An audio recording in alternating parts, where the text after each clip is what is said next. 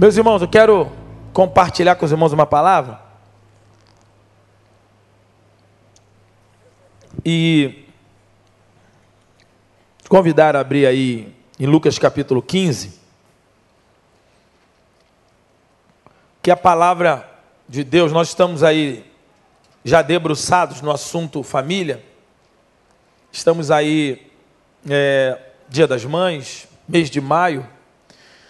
Geralmente, nossa denominação usa para pensarmos e meditarmos no assunto família, que todos nós sabemos que tem sido uma mola mestra, uma, uma oportunidade muito grande, e talvez, talvez não, com certeza tem sido alvo de Satanás em cheio, para tentar alcançar as famílias, porque alcançando as famílias, que é a célula é, mais importante da sociedade, destruindo a família, não só a família, é, no que se refere familiares, mas no conceito familiar, o conceito do que é família, o conceito do que é ajuntamento é, consanguíneo, parentes, casa, lar, muito mais do que só ter uma casa, ter um lar. Então, os conceitos familiares que a Bíblia priva, que a Bíblia nos aponta, que a Bíblia defende, que em todo momento o, o princípio da família, da, da, do caminhar junto, do discipulado familiar, daquilo que a Bíblia nos ponta lá, desde números, que nós deveríamos inculcar, deveríamos caminhar com os nossos filhos, ensinando na mesa. E mesa significa intimidade, mesa significa é, é, a proximidade. Então, o sentido do pai transferir ao filho toda toda a, a, a, o DNA da família e também os princípios da palavra. Então, todo tempo você vai ver isso. A Bíblia, a, a palavra de Deus falando sobre Bíblia, promessa de Deus sobre Abraão, que todas as famílias seriam abençoadas a partir de Abraão. Então, Deus, ele trabalha com isso. Então, a família é algo indispensável. E a gente sabe que o inimigo tem atacado com todas as suas armas, com todas as suas é, maneiras, suas estratégias. E nós precisamos estar atentos a isso. Então, nesse tempo onde a gente debruça, onde a gente medita sobre a questão família, nesse tempo de hoje, a questão da mãe, a questão da relação de filhos, eu queria é, compartilhar com os irmãos aqui em Lucas capítulo 15.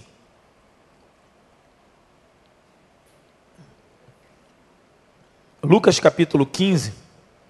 E eu acho muito curioso esse capítulo, porque nesse capítulo Jesus trata do mesmo assunto três vezes. Jesus usa três parábolas, três metáforas, ou três alegorias, três é, formas de apresentar o que ele queria dizer. Porque Jesus ele não só verbalizava, Jesus ele tinha a preocupação de não só lançar junções de palavras e letras. Jesus não só falava, verbalizava, mas Jesus queria dizer e Jesus queria ser entendido. E é por isso que muitas vezes ele usa exemplos muito simples. Ele usa exemplo do cotidiano comum. Ele fala sobre ah, os costumes profissionais das pessoas, das profissões que eram usadas na época. Jesus chega, fala de água com a mulher. Jesus usa uma saliva que era para curar ah, o cego, Jesus usa coisas muito simples.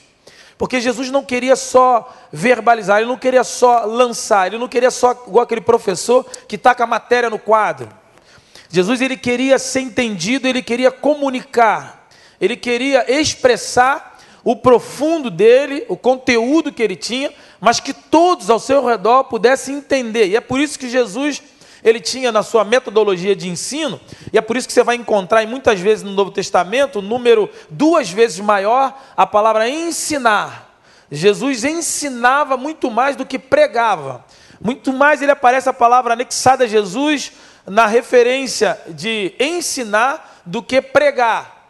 E Jesus, e muitas vezes, ele gastava pouco tempo com as multidões e mais tempo com uh, os grupos menores. Jesus às vezes ficava uma noite ali com uma pessoa, como o caso de Nicodemos. Jesus ficava um tempo maior com grupos menores, porque ele queria ser entendido.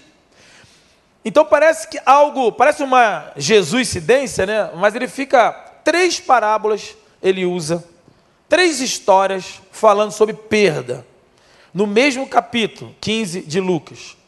Mas eu queria compartilhar com os irmãos, talvez a menor parábola, a menor historinha, que são apenas dois versículos, ou três, se nós incluirmos aí o versículo 10. É, mas Jesus fala um homem que tinha 100 ovelhas e uma se foi e ele deixa 99 no aprisco, guardada, e ele vai em busca da, muita gente diz centésima ovelha. Mas na minha concepção, ele foi em busca, na, na concepção daquele, daquele pastor, ele não tinha aquela que se foi como sendo a centésima, mas ele tinha na sua mente como a primeira. E quando nós é, perdemos algo, se a gente não se preparar, se a gente ignorar, a gente termina perdendo o resto. E aí, ou o restante. E aí, na mente dele, ele deixou as 99 e foi em busca da ovelha perdida, que para ele poderia ser a primeira das 100.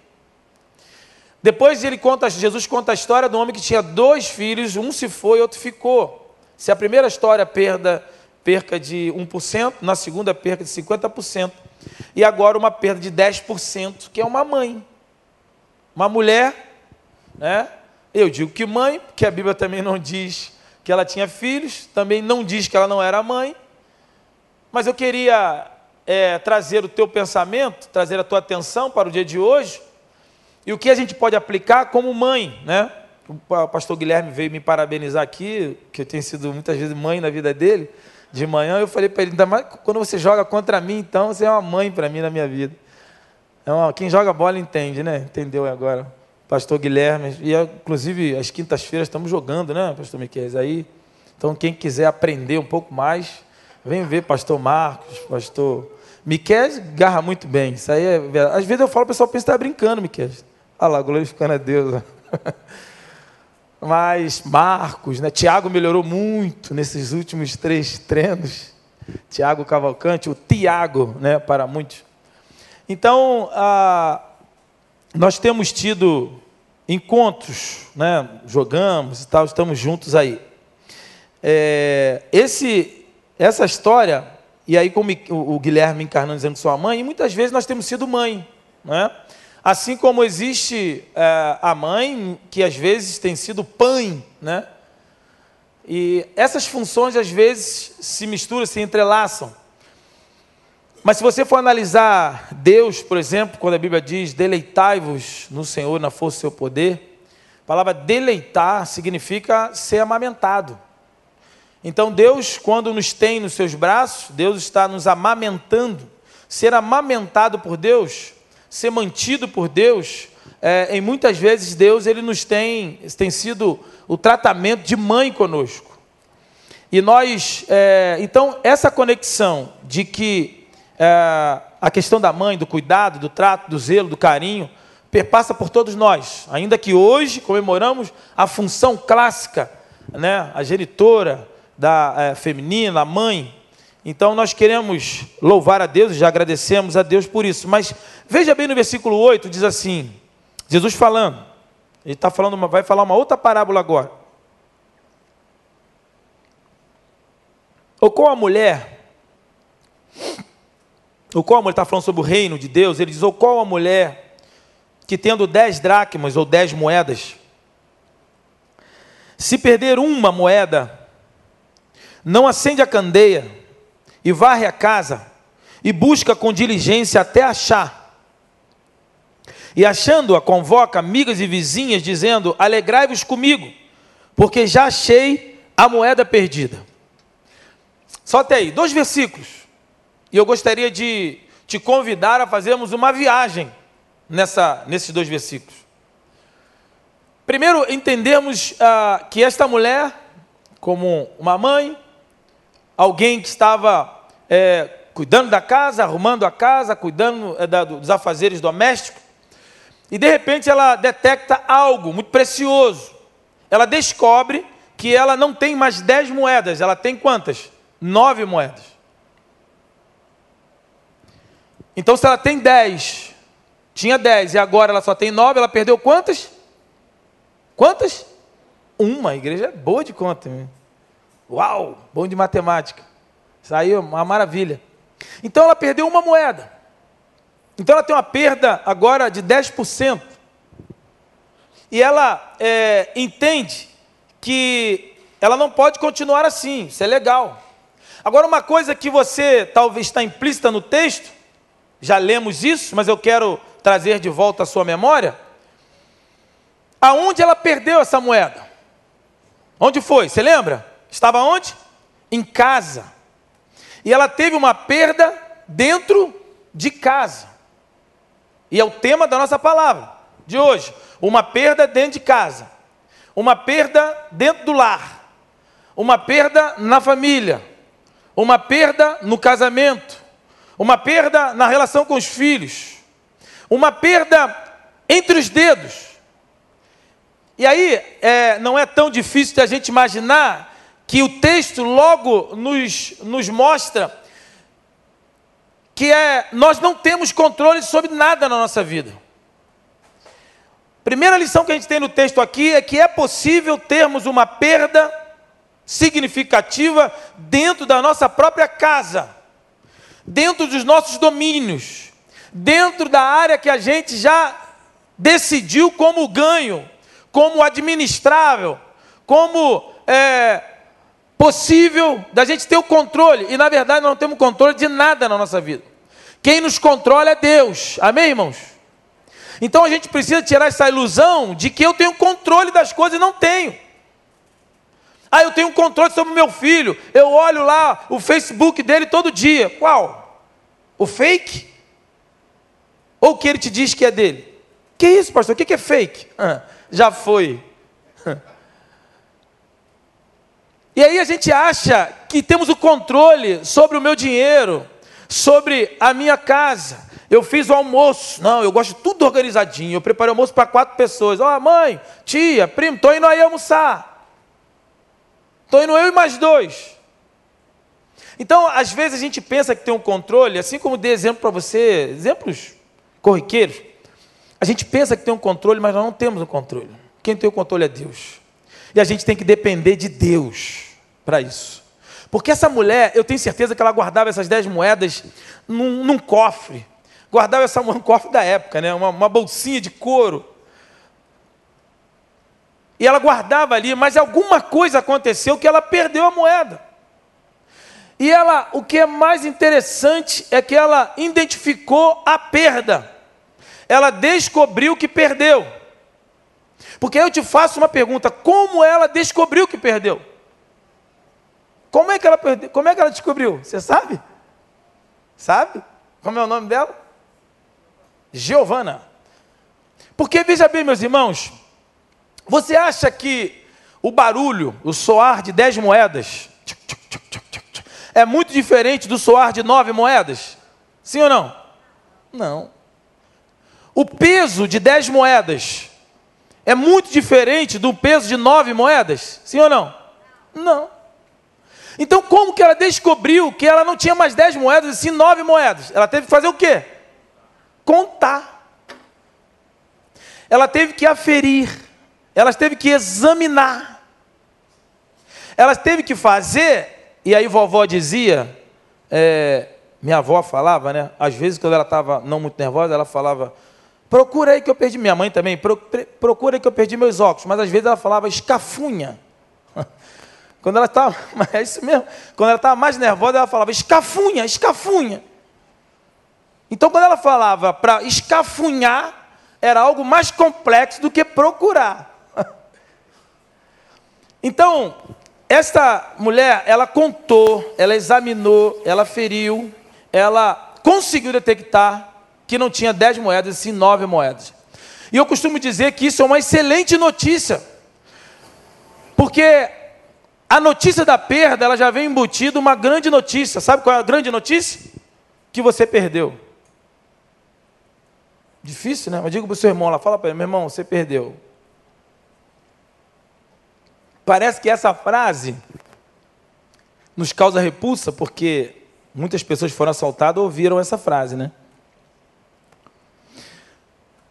Mas a gente, essa notícia é uma notícia boa, no que se refere a esse diagnóstico, porque ela conseguiu diagnosticar que não tinha dez moedas e sim nove. a partir de um exame, não só no visual, não só é, no toque, mas ela contou as moedas. Porque eu digo o seguinte: existe algo pior do que a perda. Sabe o que é pior do que a perda? É não saber que perdeu. A perda ela não é tão ruim assim. Na verdade, em muitas histórias, e na minha vida foi assim, uma vez eu descobrindo que perdi, eu consegui dar uma reviravolta tremenda na minha vida. Porque descobri que perdeu. Mas existe algo pior na perda, pastor Tiago. É não saber que perdeu. Há muitas pessoas, há muitas situações que a gente perde e a gente não tem esse diagnóstico. Vou lhe contar dois exemplos. Um cômico. Tirei uma notinha do meu bolso, ou da, da minha. Separei e fui ao mercado. Né? Botei num bolso e fui no mercado. Cheguei lá, comprei uma coisinha, comprei outra tal. Saí. Entrei na fila, aquilo tudo. Na hora de pagar, a moça passou todas as coisas no caixa. E na hora de pagar, eu fui procurar minha nota. Espera aí, só um minutinho. E a moça olhando para mim. E a fila crescendo. Meu Deus, cadê a nota? Hã? Cadê a nota, irmãos? Perdi. Perdi, sim ou não? Perdi. Mas eu sabia que tinha perdido? Não. Mas eu perdi. Mas eu não sabia que tinha perdido. Por não saber que perdeu, eu entrei no mercado. Eu não sei onde eu perdi, mas eu perdi entre a minha casa e o mercado ou o caixa. Mas eu não sabia que perdi. Por não saber que perdeu, aí eu falei para a moça: ih, perdi a nota. Perdi o dinheiro. Sabe o que, eu ouvi? A moça apertou aquele botãozinho, acendeu aquele farolzinho lá na caixa. Mais um que diz que perdeu. Passei vergonha, um micão King Kong ali na fila, porque eu não sabia que tinha perdido a nota. Então eu fui é, exposto por não saber. Agora eu te faço uma pergunta: se eu soubesse que já teria perdido dinheiro, eu entraria no mercado? Não. Enfrentaria fila da carne, do feijão, do arroz, do... para pesar, para. Não. Entraria na, no, no, caixa? Não. Passaria por essa exposição? Não. Perdi esse tempo todo? Não. Então existe algo bem pior do que a perda e não saber que perdeu. Em Juízes capítulo 16, versículo 22, Sansão já tinha se envolvido com Dalila e por muitas vezes Dalila pediu o seu segredo, o voto nazireado que ele tinha com, o seu, com, com Deus através de seus pais, lhe protegia.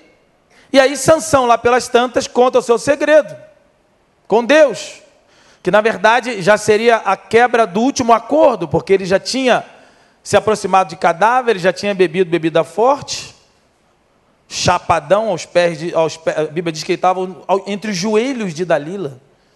Então ele já estava para lá de Marrakech, muita bebida forte. E não poderia, como nazireado, como voto que fez com Deus. E por último, ele não poderia cortar, raspar a sua cabeça. E ele raspou. E aí, quando Dalila faz o último serviço e raspa o seu cabeça, o seu cabelo, diz: Sansão, acorda, porque os filisteus vêm contra ti. Está lá em Juízes 16, versículo 22. E ele se levanta e ele diz assim: Como Dante, como outrora, possuirei todos os filisteus, todos os inimigos. E como fiz, como tantas vezes Sansão fez, matou mil homens com a queixada de jumento. Sansão era sobrenaturalmente forte por Deus. Sansão falou: vou dominar todo mundo, vou bater em todo mundo e vou dar uma costa em todo mundo e vai estar resolvido. E aí o versículo 22 diz: Porém, Sansão não sabia que o Espírito Santo de Deus já havia saído dele.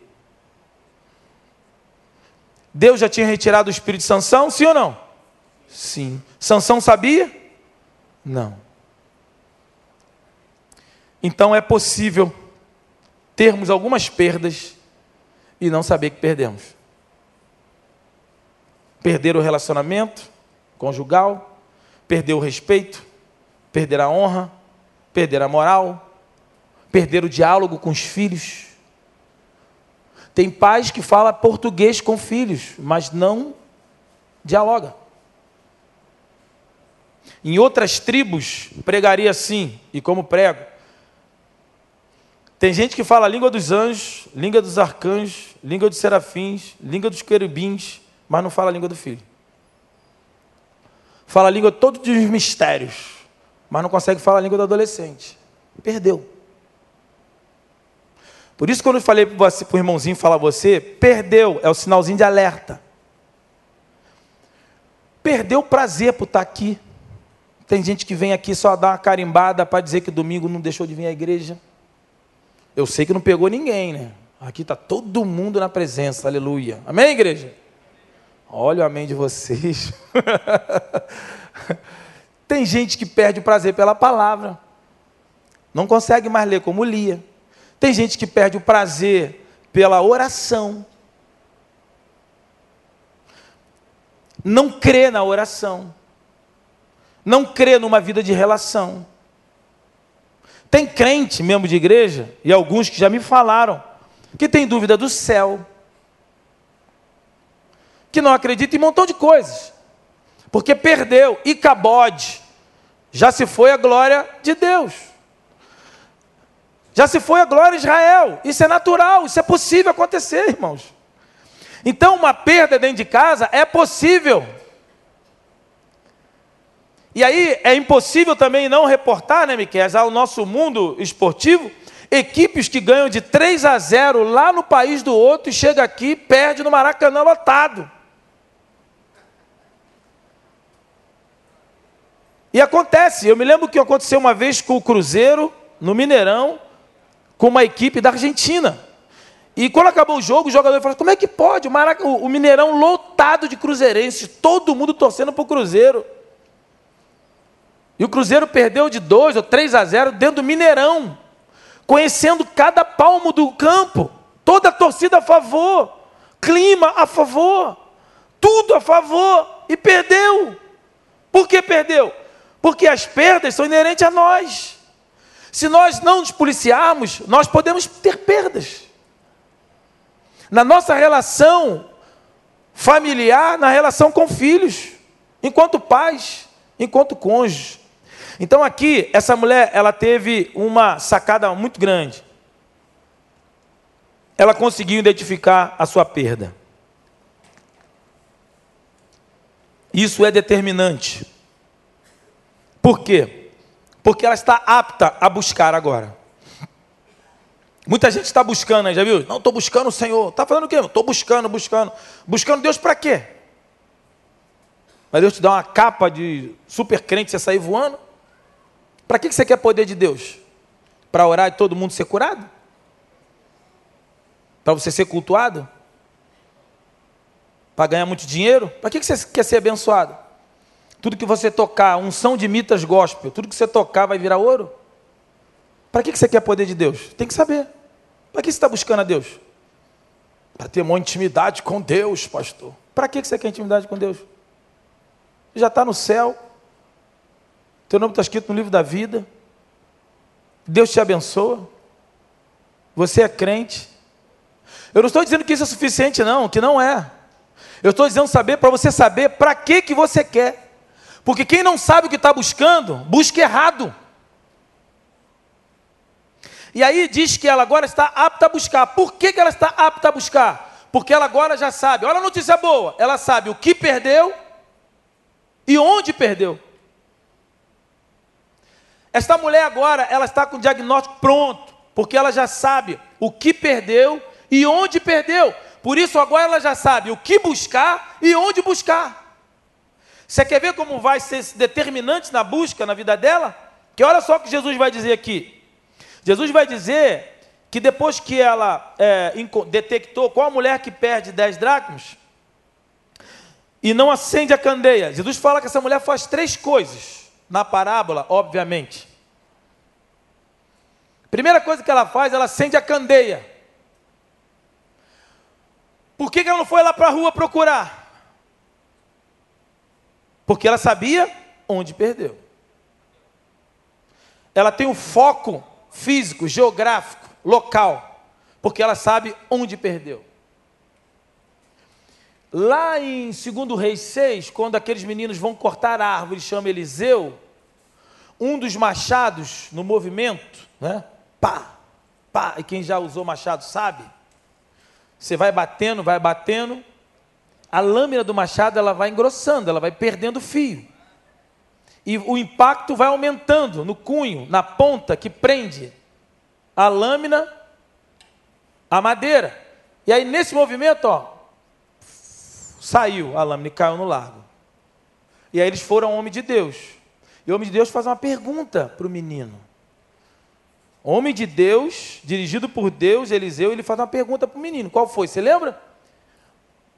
Onde caiu o machado?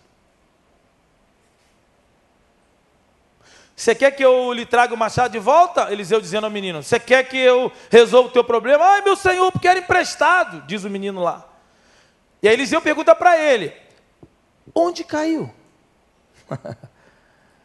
Algumas ordens, com, ordem conturbadoras que Jesus faz. O cara tem a mão mirrada e Jesus pergunta: O que, que quer que eu. Ah, eu quero que o senhor resolva o problema da minha mão. Beleza, estende a tua mão. Não, mas meu problema é mão mirrada. Eu sei que tua mão mirrada. Estende a tua mão. Chega para o cego, o que quero que eu te faça? Não, que eu sou cego. É assim, beleza, mas você quer que eu faça o que com você?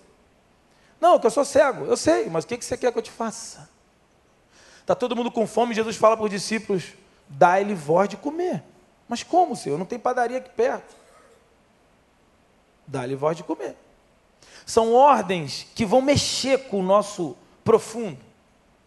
Vai fazer a gente pensar, vai fazer a gente raciocinar, entender que não é só repetir, não é só vir, dar o dízimo, entrar na igreja, sentar na poltroninha, levantar a mão quando para levantar, sentar e ficar em pé e ir embora. Não é só isso. Por que, que você não bebe? Ah, que eu sou da igreja. Não é só isso, isso não é resposta. Por que, que você não sai com a vizinha? Não, porque eu sou da igreja, sou gospel. É insuficiente a resposta. Você está entendendo? Por que, que você não faz um fechamentozinho com a gente aqui, uma paradinha que vai se dar bem, vai, vai estar todo mundo se dando bem? Não, porque eu sou da igreja. Sabe o que vai acontecer? Logo, logo, a vez eu vou te falar, não, mas fulaninho também é da igreja. E ó, tá fechadão com a rapaziada. Tá fechadão com a gente. E é da igreja também. Então isso não é resposta. Então, a questão é diagnosticar onde caiu. Não há nenhum problema em cair. Não há nenhum problema em errar, não há nenhum problema em, em, entender que está inapto insuficiente na questão de que eu perdi a moeda. Senhor, eu perdi, eu tinha 10, agora só tenho 9, e eu não quero ficar com 9, eu quero voltar a ter 10. Amém? Amém, irmãos? Que susto vocês me deram.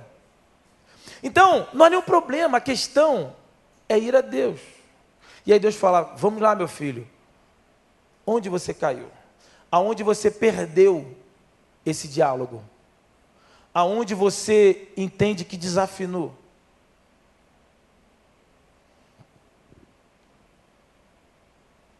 Então, diz aqui assim: primeira coisa que ela faz, acende a, acende a candeia. Ela acende a candeia porque lá em Israel, quando se chega em Israel, você vê algumas casas muito simples. Essa aqui possivelmente era uma delas. Não tem janela, só tem porta. Muitas vezes não tem nem telhado direito. Porque Israel chove duas vezes por ano. E quando chove é festa.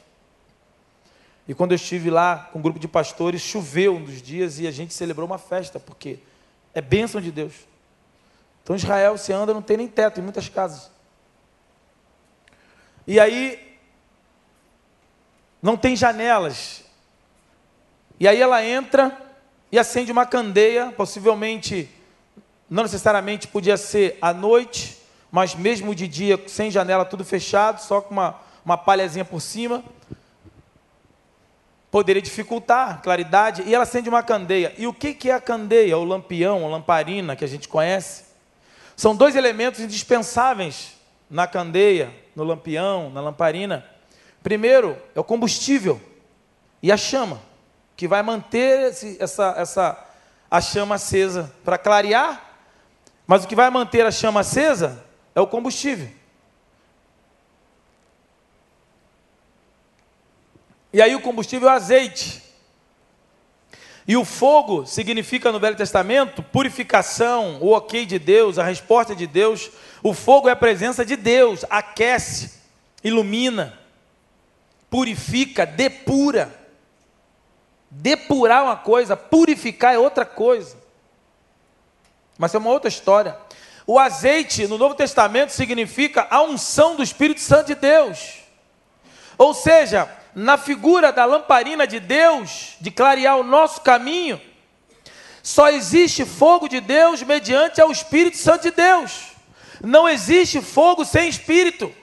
Fogo sem Espírito é fogo estranho, não é fogo de Deus. E aí a lamparina existe para clarear. Quando ela diz que ela acendeu, a primeira coisa que ela fez foi acender a lamparina, foi acender a candeia, foi trazer luz para sua casa, foi trazer clarificação, foi trazer é, é, resposta, foi trazer na multidão de conselho a sabedoria, trouxe sabedoria, trouxe inspiração, trouxe vida. Então, primeiro passo para a gente começar a buscar é diagnosticar de forma exata o que perdeu e onde perdeu. Se a perda está inerente a nós, a gente nasce perdendo. São perdas que vão gerar ganhos na nossa vida, mas são perdas. Então, precisamos entender e diagnosticar onde perdemos e o que perdemos.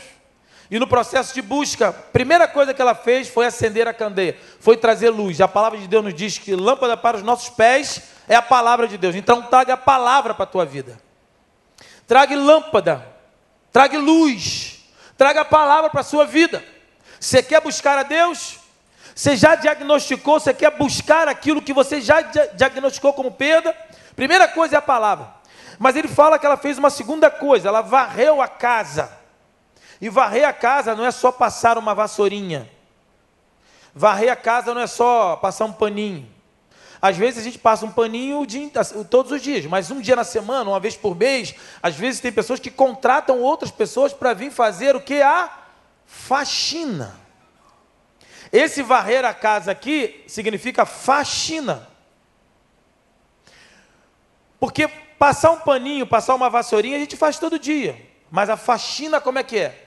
A faxina você tem que tirar aquela mesinha do centro, enrolar o tapete, botar a cadeira em cima da mesa, você tem que puxar os móveis, você tem que enrolar a cortina, botar na janela, né? porque isso é faxina. E na faxina a gente mexe com coisas que há muito tempo a gente não mexe. Você já reparou quando você vai se mudar, hoje você faz uma faxina, você move, puxa os móveis, puxa ali aquela estante da sala, Aí você vê um montão de coisa ali, fio, você limpa aquilo tudo. E às vezes na mudança a gente puxa, quando vai tirar o guarda-roupa, vai puxar móveis mais pesados que a gente não mexe tanto neles, e a gente descobre e acha coisas que a gente pensou que tinha perdido, já viu? Ih, esse cinto aqui, esse sapato, eu pensei que tivesse perdido, eu achei. Por quê? Porque você pensa que tinha perdido, mas estava ali. Você perdeu o controle das coisas. E aí a gente só encontrou por quê? Porque mexemos com coisas que há muito tempo a gente não mexe. Então, varrer a casa, faxina, significa mexer com circunstâncias, com situações que a gente não mexe. Que a gente diz assim: Isso aqui já botei uma pedra em cima. E é uma besteira, porque o inimigo vem e tenta tirar todo dia. E quando a gente diz que essa aqui botei uma pedra em cima, é porque bom cheiro não tem e a gente quer tapar o sol com a peneira. Então não adianta querer pôr pedra em cima, leve para Deus, coloque para Deus, varre a casa.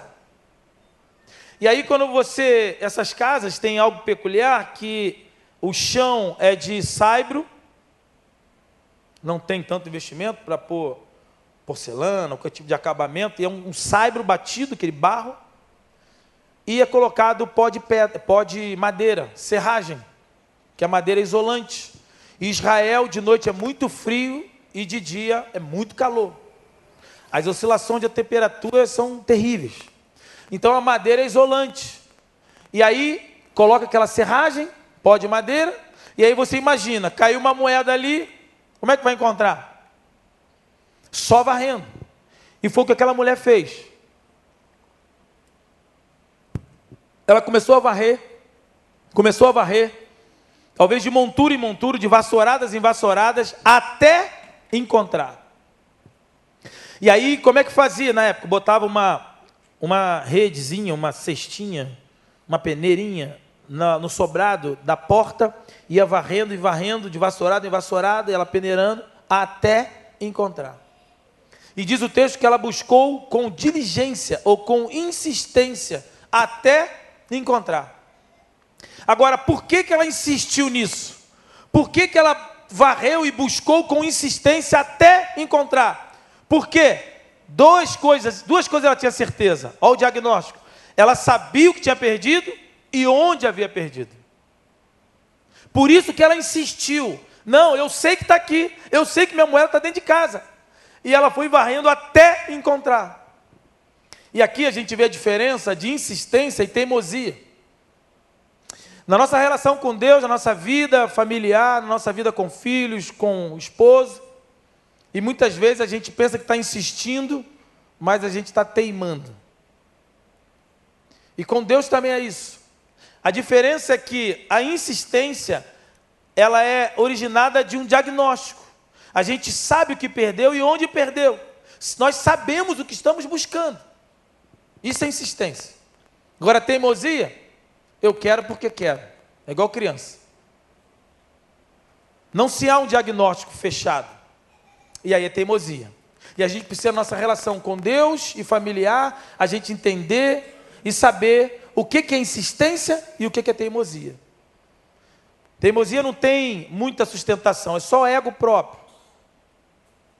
Quero porque quero.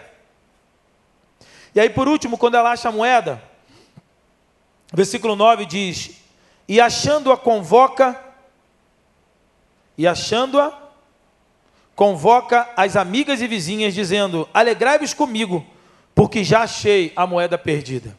Aí olha só o que, que ela recobre agora. Ela perdeu o que? A moeda. Sim ou não? Ok? E junto com a moeda perdida, ela perdeu outra coisa também. Ela perdeu a alegria. Quando ela perde a moeda, ela perde a alegria. E aí é outro exercício para nós, da gente conseguir fazer um exercício em Jesus da gente desconectar a nossa alegria com as perdas. Porque as perdas virão. E a gente tem que estar muito atento para que a gente continue um sentimento imediato, claro, com certeza, dependendo do que for, mas muitas vezes a gente tem que tentar exercitar e pedir para que Deus desconecte o nosso coração da, da coisa que nós amamos e gostamos na exceção de, de pessoas, até mesmo em pessoas, quando tivemos gêmeos, 2002, eles faleceram ao nascer, um dia seguinte, quatro dias depois. É muito triste, é doloroso. Choramos muito. Mas nós nos alegramos no Senhor e nós regozijamos no Senhor. E a gente creu que Deus poderia nos dar a volta por cima. Em 2003 nasceu Uriel, em 2004 nasceu Adiel. É como aquele carro que é roubado, como um pastor amigo meu, que no primeiro dia, saindo, o sonho dele é ter aquele carro, e ele comprou aquele carro, e no dia seguinte, de manhã cedo, sete horas da manhã, alguém bate no seu ouvido e diz, sai. E ele não tinha nem placado o carro.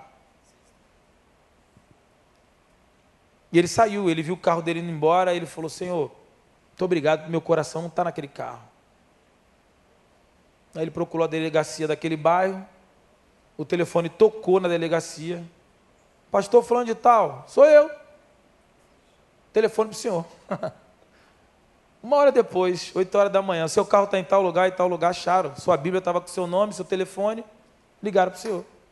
Simples assim. E ele se alegrou, porque Deus fez um teste com ele, para ver se o coração dele estava grudado naquilo ali. Mas essa mulher, mas é possível perdermos a felicidade, a alegria nas perdas. Isso acontece. E aqui diz que ela recobrou a sua alegria. E Davi vai dizer Davi não fala sobre perda de salvação. Davi fala, Senhor, não permito que eu perca a alegria da tua salvação. O inimigo sabe que essa questão, pelo menos eu creio nisso, uma vez salvo, salvo para sempre. Amém, igreja? Então, eu creio nisso. E, essa é a única coisa que me faz viver e romper e vencer todas as dúvidas, todas as, as brigas que tenho espirituais na, na vida. É a certeza de que o meu nome está escrito no livro da vida, e isso é irreversível. Irreversível. E aí a gente tem essa certeza, essa convicção do céu que o Senhor nos dá, que o Senhor nos entrega. E aqui, essa, essa vida que o Senhor nos dá, através dessa, desse encontro com Ele. Nesse, nesse episódio, irmãos, da perda, as perdas fazem parte da nossa vida, mas esta mulher entendeu agora que essa perda ela pode tirar a sua alegria, ela pode roubar, nós entendemos que pode roubar a nossa alegria, mas não rouba a minha salvação.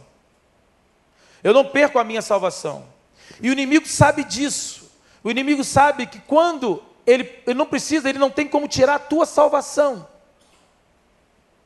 Ele não tem como tirar a tua salvação porque isso é irreversível. Porque quem encontrou a salvação jamais vai perdê-la. E o inimigo sabe que não tem como mexer, mas o que, que ele faz? Ele pode trabalhar para que perca a tua qualidade de vida espiritual e que você perca a condição de alcançar outros a encontrar essa salvação. E ele pode trabalhar na tua vida, e ele quer trabalhar para que você perca a alegria da salvação. Porque tirar a salvação de você é impossível, mas ele pode trabalhar para tirar a tua alegria da salvação. E é por isso que a gente vê muita gente crente, salvo, remido, lavado no sangue de Jesus, triste, cabisbaixo. Não uma tristeza pontual que perdeu um ente querido ontem, que perdeu uma grande oportunidade. Isso aí é natural, é humano. Mas gente triste. E a Bíblia diz que a gente, quando a gente perde a alegria, a gente não se alegra com o Senhor, a gente está pecando. E ela diz, ela se alegra, ela reencontrou a alegria. E quando ela reencontra a alegria, por último, pregador quando fala que está acabando é um perigo, né? Mas estou acabando mesmo. Por último, e quando Deus me deu essa palavra, eu já estava acabando mesmo aqui, estava fechando, que coisa maravilhosa, alegria da salvação. Perdeu, ela recobrou a alegria. E quando ela recobra a alegria, ela convoca quem? Amigas e vizinhas. Né? Acabou a mensagem. Vamos embora para casa. Vamos fechar a Bíblia. Não. Por que não? Porque por que Jesus não disse que ela chamou? Eu fiquei assim encafifado, né? Encafifado é antigo? É, né? Encafifado? Fiquei pensativo. Por que Jesus não disse que ela chamou só as amigas? Ou só as vizinhas? Mas Jesus disse que ela chamou as amigas, pastor Miquel, e vizinhas. Por quê? Porque é óbvio. Porque existem amigas que não são vizinhas. E existem vizinhas que não são amigas. São conhecidas. Bom dia, boa tarde. Segura o elevador para mim. Você vai subir? Você vai descer? Olha, seu carro churrinho é muito bonito. Não é? Então existem vizinhas que são conhecidas. Então Jesus está dizendo aqui o seguinte: tudo que Ele nos dá, tudo que Ele, tudo que Ele recobra sobre nós, tudo que Ele nos dá de volta, tudo que Ele nos abençoa, é para a gente compartilhar. Amém, irmãos? Tudo que Ele nos dá é para a gente compartilhar com os amigos e vizinhos, com todos. Mas, muito cuidado nessa hora. Tome atenção nesse nível de compartilhamento. E você tem que ter muito cuidado no compartilhar. Porque você não deve abrir a sua casa para todos. Você não deve convidar a todos para coisas específicas na sua vida. Você não deve compartilhar tudo com todos, não. Você está entendendo? Então, quando você vai compartilhar, você pode compartilhar em níveis diferentes. Amigos é aliança, vizinhos, parceria. E Jesus está nos mostrando aqui que os níveis são diferentes. Na família é a mesma coisa. Nós temos que ter muito cuidado. Tem pessoas que não falam nada para a esposa, para o esposo, mas na fila do banco conta a vida dela inteira. Já viu isso? Na fila do, do, do mercado. Não, já falei para ela. Eu já disse para ela que se ela não me ouvir. Todo mundo está sabendo a história dele inteira ali. Ah, porque meu filho é assim, minha filha é assada. Ó, meu filho está na Alemanha. A minha filha volta mês que vem. Ó, só falta dar conta do banco, a, a senha, tudo. Já viu gente assim? Na fila? Mas em casa, não fala nada. São essas discrepâncias, são essas relações desproporcionais que Jesus está nos alertando aqui. A gente tem que respeitar os níveis de compartilhamento. Vamos compartilhar com todos, mas tem que ter muito cuidado. Nos níveis de compartilhamento na nossa família. Existe a nossa família, pai, mãe, filhos, e existem os familiares. Existem os pais. Tem coisa que o casal dá para contar para os pais, mas tem coisa que não dá para contar para os pais. Se ambos não concordarem, não tem como. Então existe relações na nossa vida que a gente precisa entender isso muito, muito bem. Porque tem relações, tem situações que são desproporcionais e a gente termina pegando o que era honra, lançando sob parceria. Parceria, você chega no Galeão, na rodoviária, qualquer lugar, você encontra lá o motorista do táxi ou do Uber, né? Tem que citar os dois, senão dá briga, né? Ô, oh, pastor, você citou o táxi, não citou o Uber?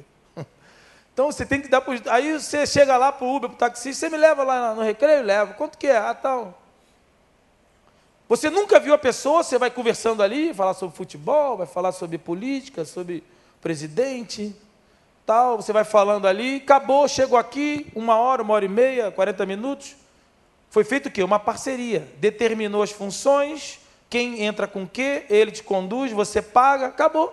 Acabou ali, você aperta a mão, agradece, vai embora. É possível que nunca mais se veja. Fizeram uma parceria. Isso é parceria. Agora, a aliança é outra coisa. A aliança é eterna. A aliança é otorgada e direcionada por Deus. E na vida familiar, a aliança que Deus tem nos dado, ela é eterna. E a gente tem que ter muito cuidado, irmãos, para a gente deixar de honrar o que é família, o que é aliança. Deixar de honrar aqui e honrar situações de parcerias, vizinhos, que não estão nem aí, vão ouvir por educação. E a gente tem que ter muito cuidado na nossa vida profissional, na nossa vida é, é, familiar, na nossa vida do dia a dia, do cotidiano. As, as moedas que perderemos, que perdemos, que algumas que vamos ainda perder, não há nenhum problema na perda. O pior da perda é não saber que perdeu. Peço ao Senhor um espírito de revelação. O Senhor nos conduza, o Senhor nos guie e o Senhor nos abençoe. Amém? Vamos orar? Nós vamos louvar o Senhor. E durante essa canção, Deus falou teu coração, Deus tocou no teu coração, na tua vida. Você diagnosticou e entendeu algumas perdas. Você entendeu que você tem perdido oportunidades, perdido relacionamento, perdido espaço. Se Deus te mostrou, se você entendeu isso, que tem, você diagnosticou algumas perdas na sua vida, e você quer colocar, chega agora de tentar buscar, de tentar, porque lhe falta algo antes de buscar, você precisa se entregar a Deus. Você precisa diagnosticar essa perda e entregar para Deus. E Deus hoje te posicionou. Se você entendeu isso, se você quer colocar essas perdas ou alguma perda diante do Senhor, eu vou pedir que você saia do teu lugar e venha aqui à frente, eu quero orar por você. Durante essa canção, nós vamos adorar o Senhor. Durante a canção, você pode sair do teu lugar e vir aqui à frente. E eu quero orar por você, no nome de Jesus. Amém.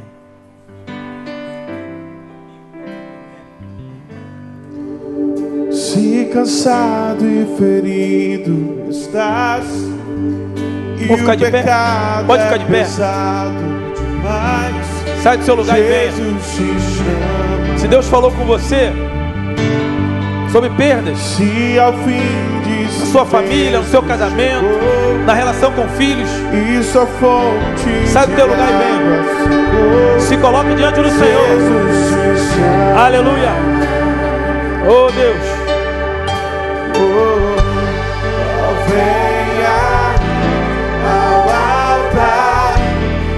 Braços abertos do Pai.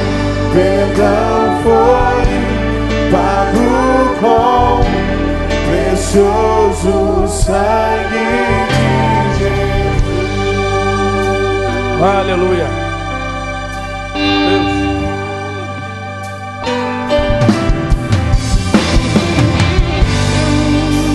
Deixa a culpa e o erro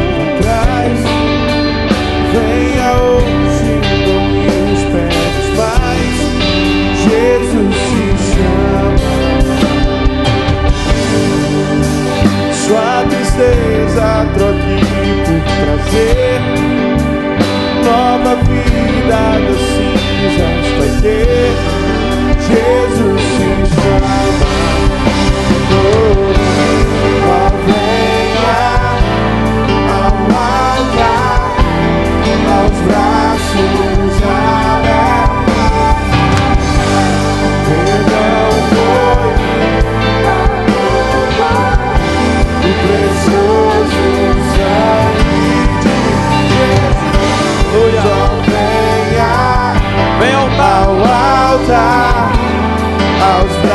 Braços abertos Pai.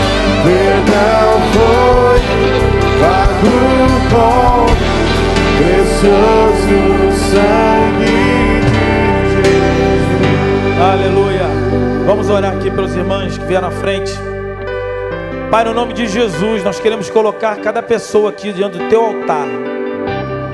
Cada uma dessas mulheres que, assim como esta do texto fez, entendendo a perda, entendendo a sua perda dentro da sua própria casa. E agora, Pai, entendendo que a nossa vida é a tua casa, entendendo que as perdas são inerentes a nós, a possibilidade da perda, nós queremos reconhecer cada uma delas e colocar diante do Senhor, do teu altar. Por isso, como essa canção diz, nós viemos ao altar e diante do teu altar nós estamos e pedimos a tua bênção sobre essas vidas aqui. Pedimos que o Senhor estenda a tua mão poderosa, que o Senhor venha revelar e pontuar cada perda no coração e na mente delas. E que o Senhor venha a partir de hoje dar esse diagnóstico e dar essa forma delas levantarem em direção à busca. A busca, porque nesta tarde o Senhor posicionou cada uma delas na perda, o que perdeu e onde perdeu. Por isso te pedimos, Pai, no nome de Jesus, abençoe, abençoe a busca de cada uma delas, abençoe a busca de cada um dos teus filhos, que mesmo não vindo à frente, se posicionou nessa tarde. Te pedimos no nome de Jesus Cristo, que assim o Senhor ordene a tua bênção sobre nós e nos dê a tua vitória. Abençoe no nome eterno e ressurreto de Jesus Cristo, hoje e sempre. Amém e amém. Aleluia. Glória a Deus. Deus abençoe, meus irmãos.